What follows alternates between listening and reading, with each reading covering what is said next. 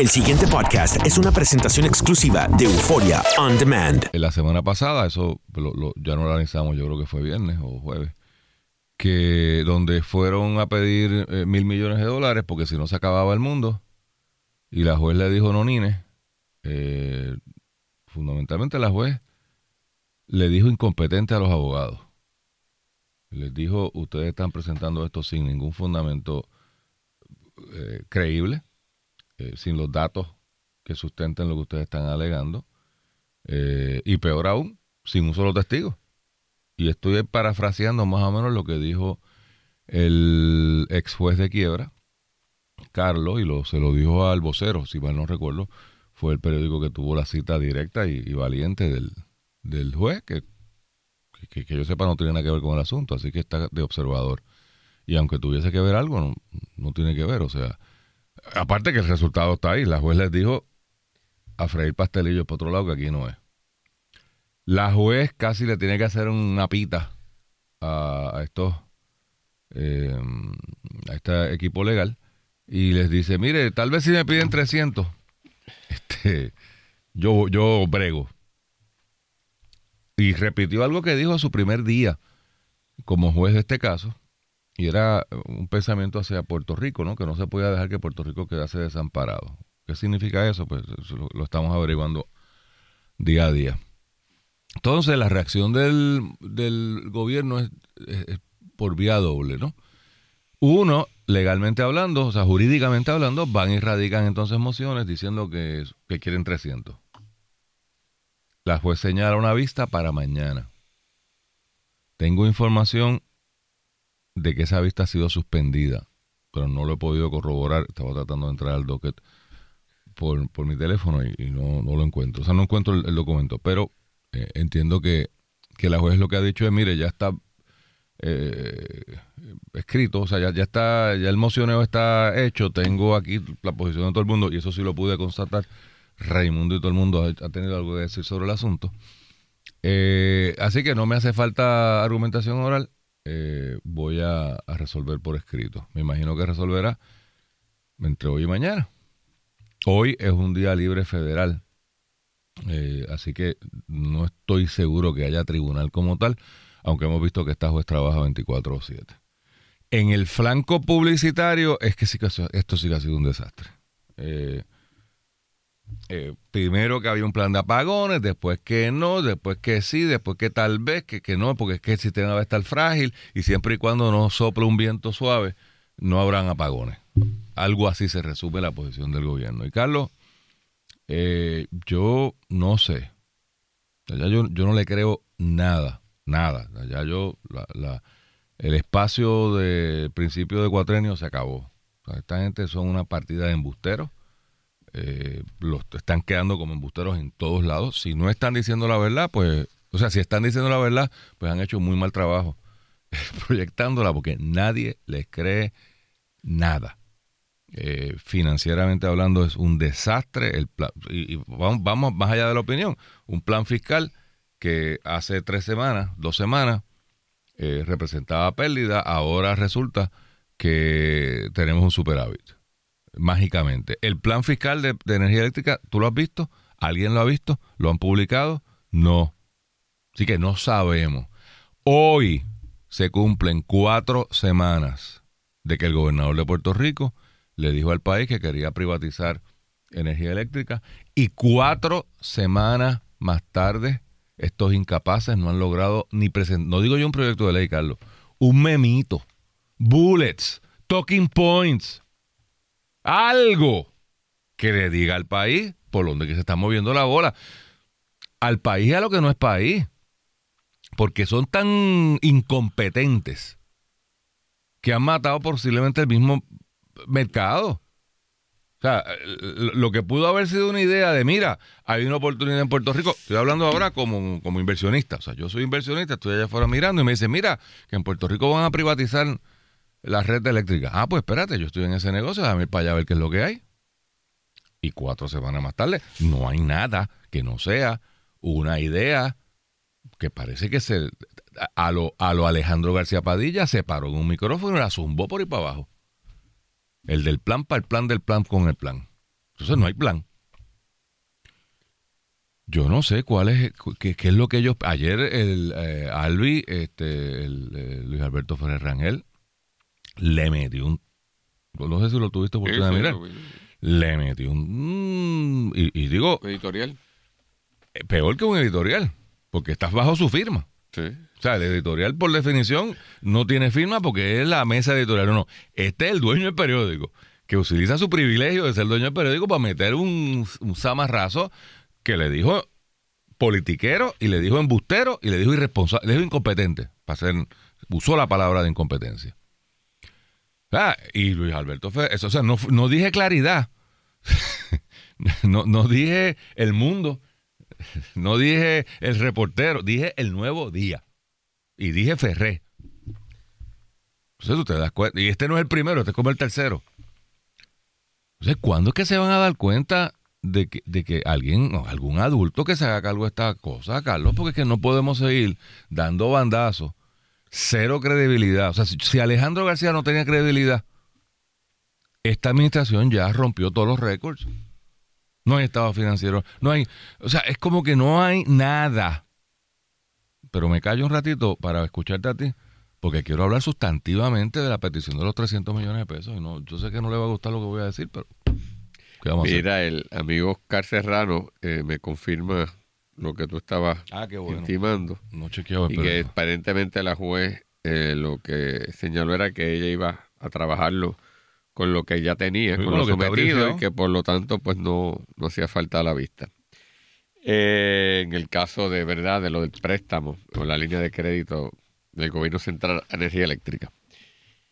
Eh, Luis, yo en esta cosa de energía eléctrica tengo que estar como tú manifiestas que te has sentido. Eh, de un lado, era una inminente paralización del suministro de energía eléctrica porque simplemente no había el dinero No para no para la gasolina.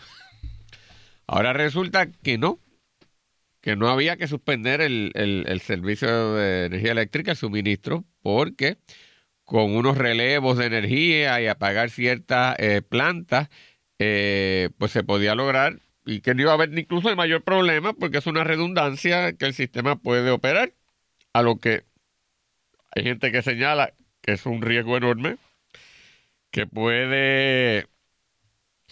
eh, crear mayor dificultad si en efecto hay un unas fallas de las que obviamente pueden pasar por lo endeble que está el sistema y en lo que se prende una planta de esas eh, para ponerla a funcionar se puede ir 20 minutos, media hora y sepa Dios lo que pueda pasar. A lo que entonces también eh, Figueroa Jaramillo dice que, que no es ninguna de las dos, que, que no había que hacer nada y que esto es innecesario y que Es un show. es un show. Pues vaya usted a saber. O sea, eh, dada la manera en que se ha manejado la cosa, las expresiones de Figueroa Jaramillo, que alguien pudiera decir están motivadas también en una lucha porque se ha anunciado que se va a vender esto y están protegiendo su interés, pues tampoco pueden ser descartadas, ¿verdad? En absoluto. Eh, podrá tener también su interés, pero es alguien que obviamente le importa también el país. Uno tiene que oírla. ¿Qué es lo que sucede entonces, en conclusión, cuando uno ve toda esta situación? Pues Luis, me parece que reina eh, en el país un problema de incertidumbre, de confusión y yo te diría hasta de caos institucional. Es decir, es, es, el propio gobierno el que por su acción, su inacción, crea la confusión y crea la incertidumbre. Eh, no parece haber una línea clara en ningún ámbito de lo que se está haciendo y lo que se planea hacer. a hacer. Es una serie, en el mejor de los casos, de comentarios, propuestas o programas inconexos, eh, donde no parece haber una estructuración de cómo se van a poder ejecutar, ni cómo empata eso una concepción mayor del país. Hay, cuando surgen los problemas, una tardanza en contestar y articular la posición oficial. Cuando se da, a veces es inconsistente, a veces parece claramente fal- fa- falsa en ocasiones.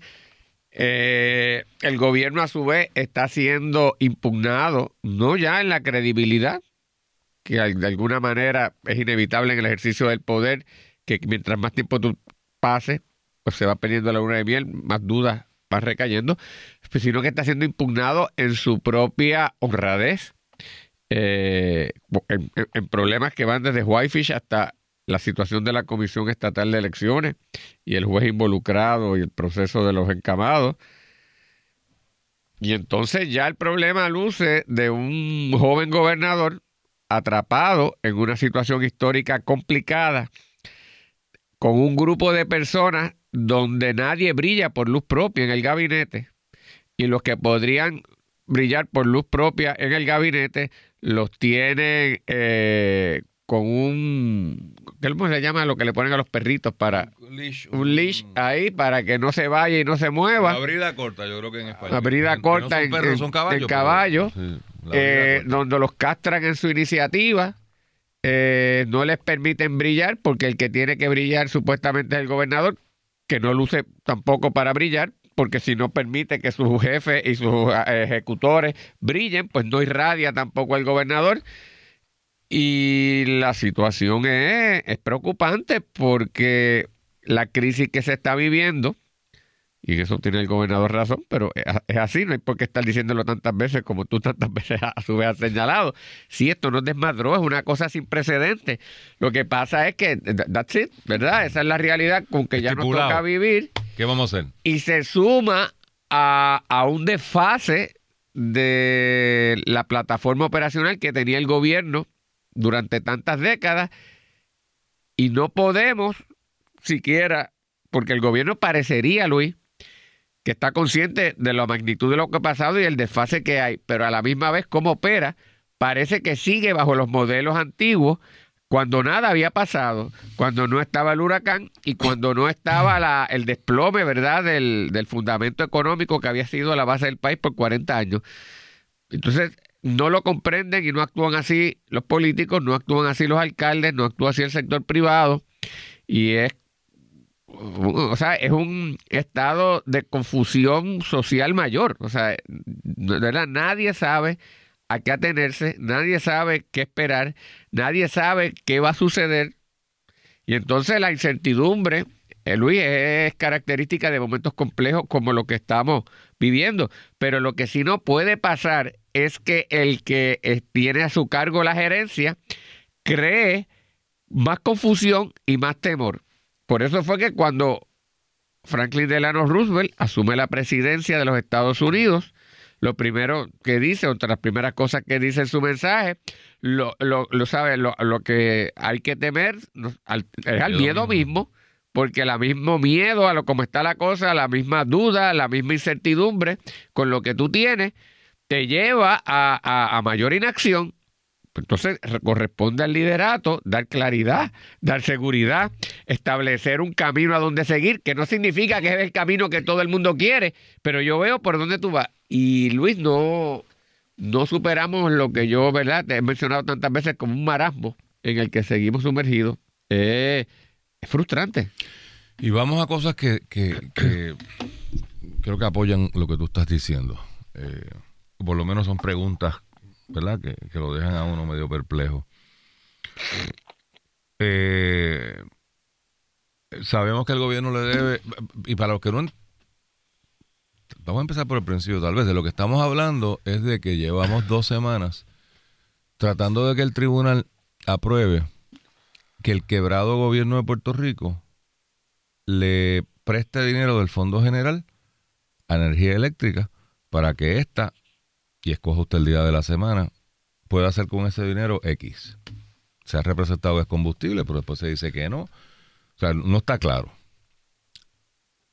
Eso choca por varias razones. La primera y más obvia es, pero no estaban quebrados. O sea, ¿cómo es que, cómo es que el que no tiene chavo le va a prestar a quien está más fastidiado?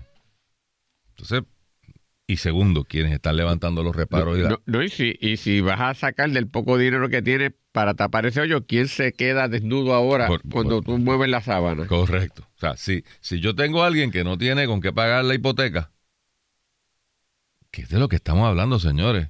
De los bonistas es el- equivalente en la vida de un ser humano del, de la- del- del banco que tiene la hipoteca. Usted no tiene con qué pagar la casa. Lo están desahuciando. Y usted viene a ese tribunal a decirle, mire, es que el vecino mío este, tiene un problema bien serio. Y yo quiero que usted me permiso para, estarle chavo.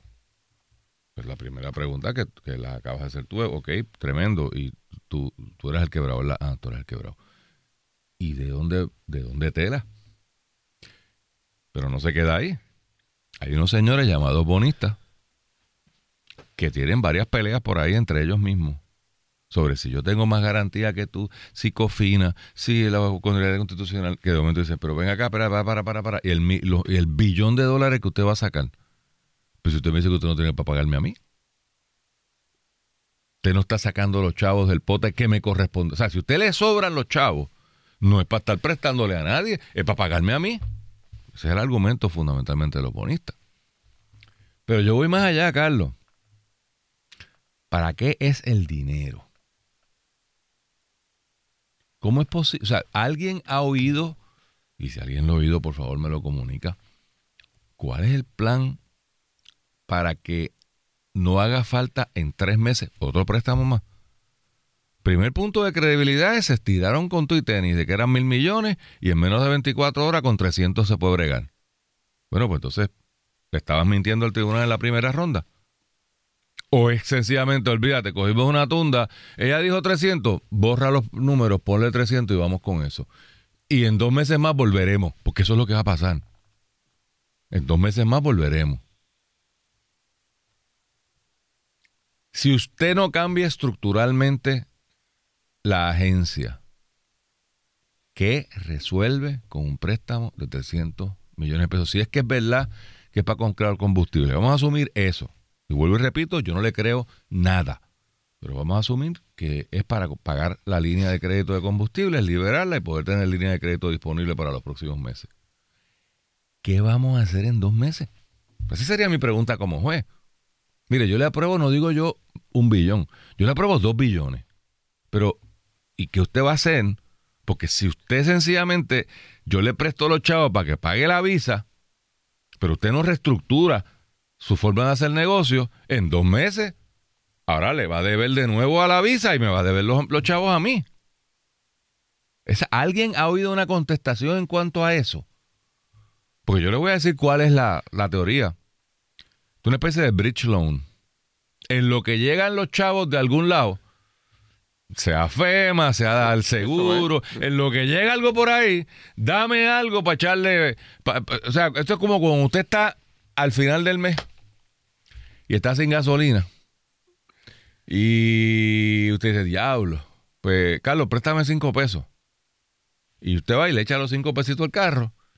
En lo que llega el wire transfer de final de mes o de quincena, ¿ah? Y eso usted llena el tanque. Usted dice, ¡ah! Entonces usted viene, baja, usa el cajón menos, no corre por ahí como un desesperado. Ese es el plan que están hablando. De eso es que estamos. Pero la pregunta es: ¿y qué vamos a hacer para que el mes que viene no nos quedemos sin chavo? Todos los planes de reorganización, bueno, que todos. Estoy siendo tan generoso un lunes, día de fiesta, que no me creo yo mismo. El único plan, que es el de eh, seguridad pública, no ha representado un ahorro. Todo lo contrario, estamos gastando más chavos. No, no, pero Pesquera está en control. No, muchachos, en control de los asesinatos que están en este país. Y ahora no está. Por, pesquera, por eso era que no podías votar a Michelle. Sí, porque era de quién es la culpa. El que está ahí, el comisionado interino. No, pero ese está interino, ese se está aguantando el poste. Y ese es el que abre por la mañana y cierra por la tarde y le pone papel inodoro a los baños. El pesquera no puede ser responsable. No es un problema pesquera.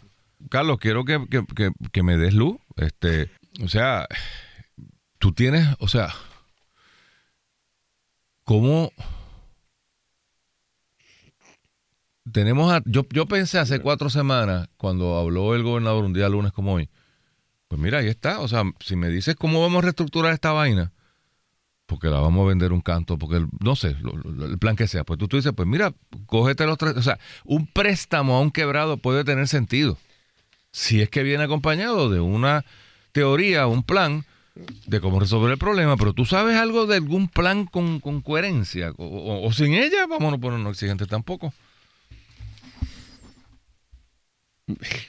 Pero mira, eso no fue un bacho, es que él está pensando. No, no, es que yo, yo sé que hay un, un problema real, eh, identificable eh, con sencillez, aunque es complejo en su atención, y hay uno que me estoy temiendo que puede ser más serio.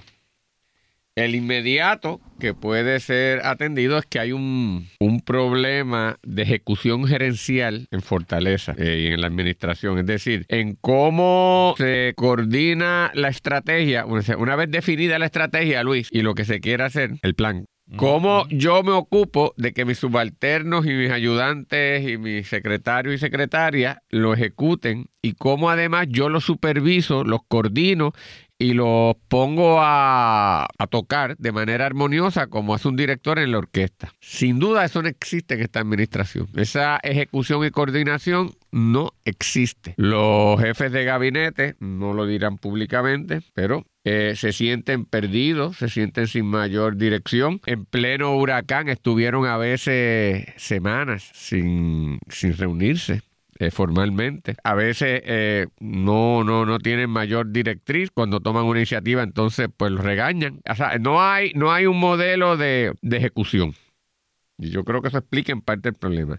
Mi temor va más allá, que ni siquiera haya capacidad para articular el nuevo plan ante la nueva realidad. Yo estoy totalmente convencido de que el gobernador se preparó para asumir la posición, ¿verdad?, de, gobernador y construyó su plan, y aunque a veces lo relajamos con el plan del plan, la realidad es que yo creo que se ocupó de tener articulado algún tipo de documento pensado de lo que él quería hacer. Y creo que también tiene una concepción filosófica de la función gubernamental. Y creo que estaba consciente de la seriedad del cargo que asumía. Pero la realidad es que con la situación económica eh, grave que él sabía que se enfrentaba, pero en un escenario nunca antes escrito de una, de una situación que cada vez se complicaba más, con una junta de control fiscal, para lo cual no hay libreto, con una administración del presidente Trump en Estados Unidos, que ni los propios estadounidenses ni el mundo entero ha podido todavía ver cómo maneja esa nueva realidad que nos ha tocado vivir. Y para colmo de vales, viene un huracán que le destruyó todo, pues ese plan que él había hecho, Luis, se quedó inoperante en gran medida Entonces, yo veo que el gobernador se había aprendido y memorizado esas líneas muy correctamente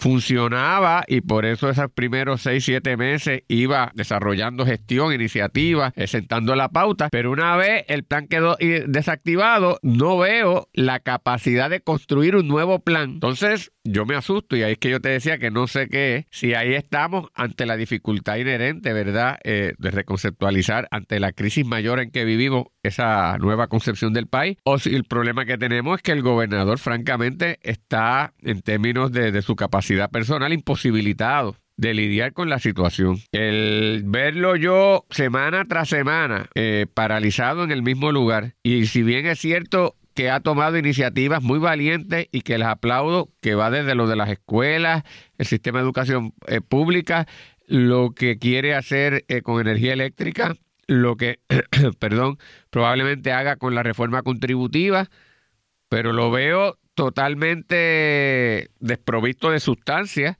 el plan no está concreto, eh, es una, un, sea, como un esbozo conceptual, no, no, no ejecutable de inmediato cuando se tiene que ejecutar esto de inmediato. En conclusión, Luis, yo estoy asustado, muy asustado, muy preocupado me da mucha pena el gobernador. Esto yo no se lo hago, este, lo que te acabo de, ¿verdad? Que comparto contigo y con mi radio escucha. No lo hago ni siquiera en crítica, lo hago en tono, ¿verdad? De una consternación.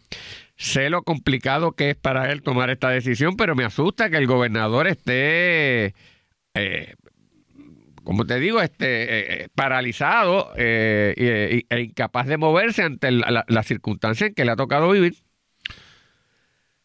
Pero sigue siendo el gobernador. Sí. por eso es lo, lo, lo, complejo. Y, y cómo, entonces, y por la para que tú digas, y me crea un enorme desasocirio siquiera tener que hacer este, este ¿verdad? E, e, este, análisis, porque me asusta también que eso ayude a abonar a la crisis, es decir, en la medida en que uno y, y el resto del país tiene que hacer señalamiento de esta naturaleza, porque los creemos genuinamente tiene también un efecto en la propia administración y en todo el, el, andamiaje de bonistas, de tribunales y todo coopera porque se sigue regando la impotencia, la frustración, la amargura. Y, pero francamente, Luis, es, muy, es muy complejo. Yo eh, siempre, todas las mañanas, yo creo que ambos por nuestra cuenta hacemos el mismo ejercicio, ¿no? Que eh, yo sé que lo que uno dice por estos micrófonos, pues afecta la opinión de algunas personas.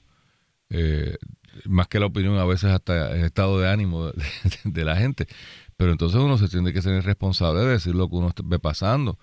Eh, yo, tú sabes, eh, la intención no es ni crear pánico ni crear desasosirio, pero cuando uno está viendo que las cosas no funcionan y que es que, porque hay una diferencia, si hay un plan y uno no está de acuerdo con el plan, pues entonces uno tiene un punto de partida para no discutir.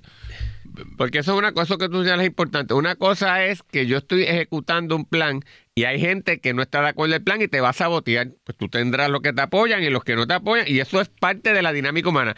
Pero malo es no saber ni siquiera, o sea, que la, la crítica o la incertidumbre viene porque no está claro qué es el plan. ¿Cuál es el plan? Hace cuatro semanas, Carlos yo no quiero pensar que era meramente una estrategia publicitaria para desviar la atención de otros serios problemas que he evitado hoy hablar de otros, otras, otros serios problemas. Eh, pero si no hay sustancia, pues entonces seguiremos drifting. Y, y, mire, usted, usted sabe cuál es el problema con esto. Que fundamentalmente usted deja inoperante cualquier posibilidad, cualquier posibilidad que verdaderamente atiende a los problemas de Puerto Rico. El problema de Puerto Rico se, empezará a solucionar el día que nuestro desarrollo económico despunte y de alguna manera logremos atraer, ya sea mediante la exportación de nuestras capacidades o mediante la importación de capital, que lo hemos tratado durante 50 años y nos ha ido a veces mejor y a veces peor, el que haya una base económica amplia en el país. Aquí hubo un esfuerzo recientemente. Yo, yo ni lo ah, Es más, mira, lo voy a traer como ejemplo eh, de del malabarismo que a veces uno hace como analista mentales, ¿no? Eh, aquí vinieron a, hacer una propuesta para que Puerto Rico fuese la próxima sede de Amazon o de Google o de qué sé yo, uno de esos dot coms sin lugar a duda con éxito. Que eso iba a implicar una inversión de 50 billones de dólares. Yo no, no, no, no. Yo creo que ni lo tocamos. Yo, yo creo que no, no hablé del tema. Porque, bueno, pues el esfuerzo de unos pobres puertorriqueños tratando de echar el país para adelante. Pues mira, yo no voy a criticar a la gente que está tratando de hacer cosas, porque es que pues, están tratando de hacer cosas. Pero mi, mi pensamiento fue, pero ¿de verdad que alguien piensa que invertir un segundo eh, de ese tiempo y de esos recursos tiene sentido? en un país que no tiene luz. El pasado podcast fue una presentación exclusiva de Euphoria On Demand. Para escuchar otros episodios de este y otros podcasts, visítanos en euphoriaondemand.com.